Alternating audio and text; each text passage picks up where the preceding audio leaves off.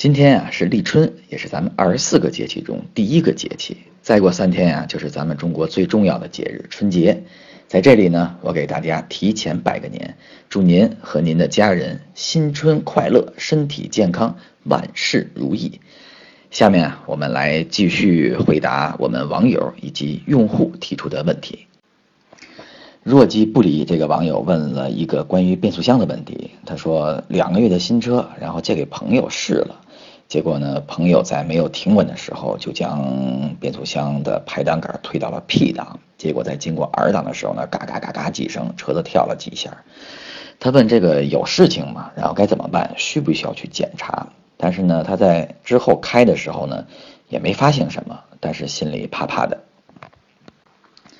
这个变速箱啊，是动力总成的一部分，而且是重要的组成部分。发动机的性格。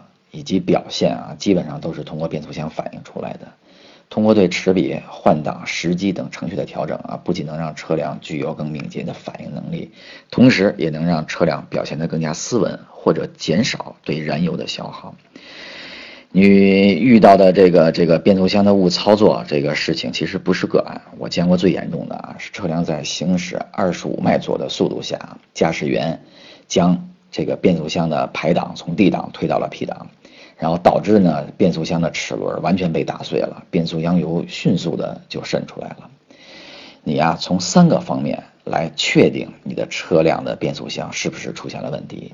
第一点啊，在车辆停止、发动机的怠速状态下，踩住刹车，然后呢，将变速箱这个 P 档到 D 档不断的变换，然后不断的去感觉，去感觉呢，这个换挡的过程是不是顺滑，有没有异响。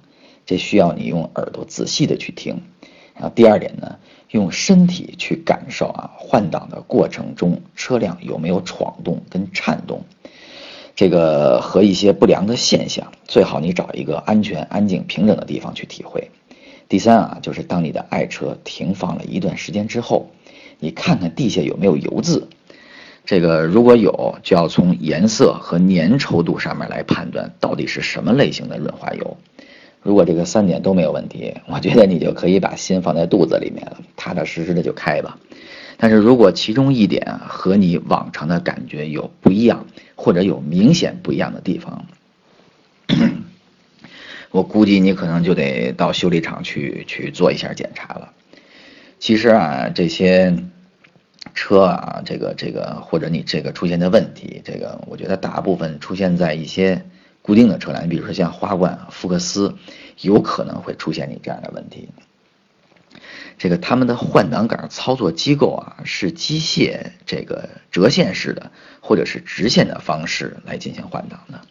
但是大多数啊，这个直线的这个或者是直排的这种方式，从 D 档到 N 档可以任意切换，但是从 N 档到 R 档就是倒车档，或者到 P 档这是停车档，是需要刹车或者摁住呢。这个换挡杆旁边的按钮来实现的，而现在的啊换挡机构已经都使用了电子触发式的换挡机构，即使你在高速行驶误触动挡杆，这都你都不用担心，因为它内部有保护系统，变速箱是不会执行你这个指令的。希望你朋友的这个误操作啊，不会给你的爱车带来更多的伤害。下面提问的这个网友叫 ZYE 敢死将啊，他们说前一段时间看到了我试驾观致五的测试车，想问问我对观致各方面有什么看法？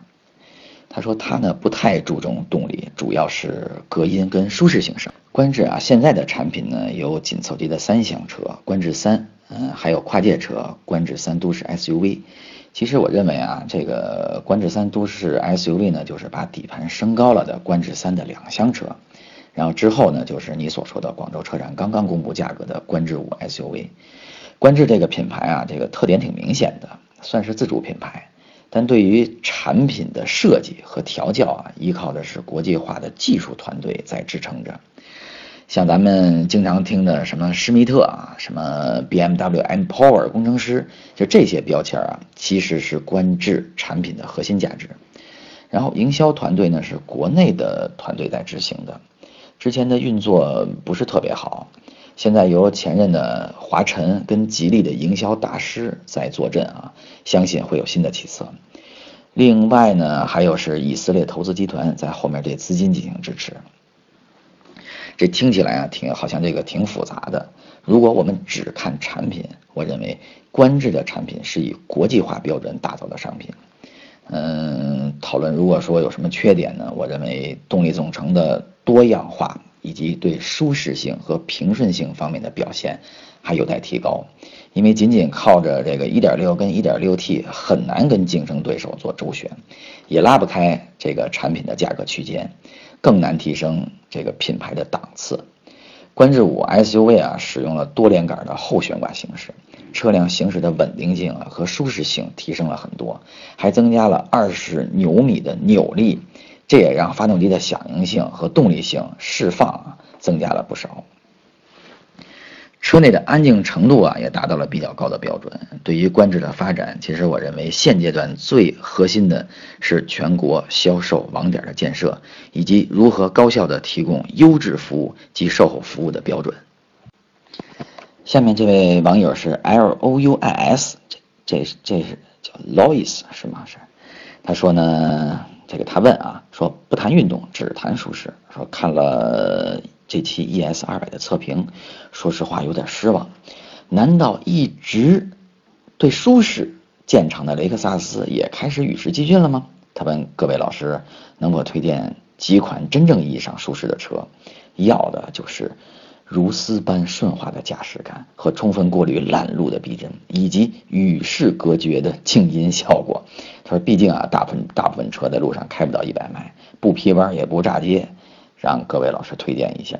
当然了，价格最好在二十万到六十万之间，毕竟贴近现实。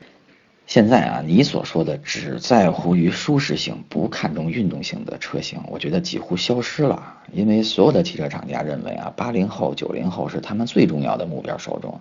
那么从车辆内外的设计啊和驾驶的感受，都要具有足够的动感，这是大趋势。你看，从五年前，也就是二零一零年开始，你看看日系、韩系、美系，他们都在做些什么？